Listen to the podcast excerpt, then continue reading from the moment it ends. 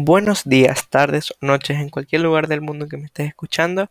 Espero que tengas un muy agradable día y bienvenido o bienvenida a tu podcast de la tarde. Ya este es el último capítulo de esta sección sobre la pandemia y vamos a tratar sobre cómo realmente hay que sobrevivir a la cuarentena, bajo lo que he comentado en los últimos capítulos.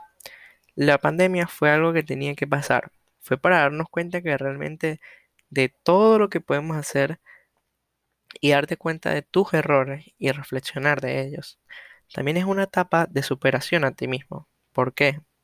Si estás escuchando esto es porque lograste vivir tranquilo y sabes llevar la pandemia. Y seguramente tuviste unos meses malos, pero ten en cuenta que ese es bueno pasar un mal rato para que tengas experiencia de qué hacer en cualquier situación y no caigas en la frustración porque sé que estuvo difícil, pero hay que seguir avanzando y ver siempre lo positivo de lo que pasa o lo que está pasando actualmente. Analiza tus errores para no volverlos a cometer y analiza todo lo positivo que sacaste de esta pandemia. Absolutamente todo. Aunque todavía no se ha acabado, pasaste la peor parte. O bueno, eso es lo que parece. Así que está tranquilo y si lograste pasar esta pandemia significa que puedes hacer todo lo que te propongas hacer, vale la redundancia y no poner excusas.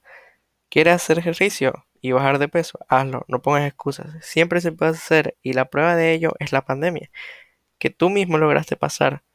Así que piensa, todo lo que te propongas lo puedes hacer. Esto es lo que yo pienso que nos trajo positivamente la pandemia.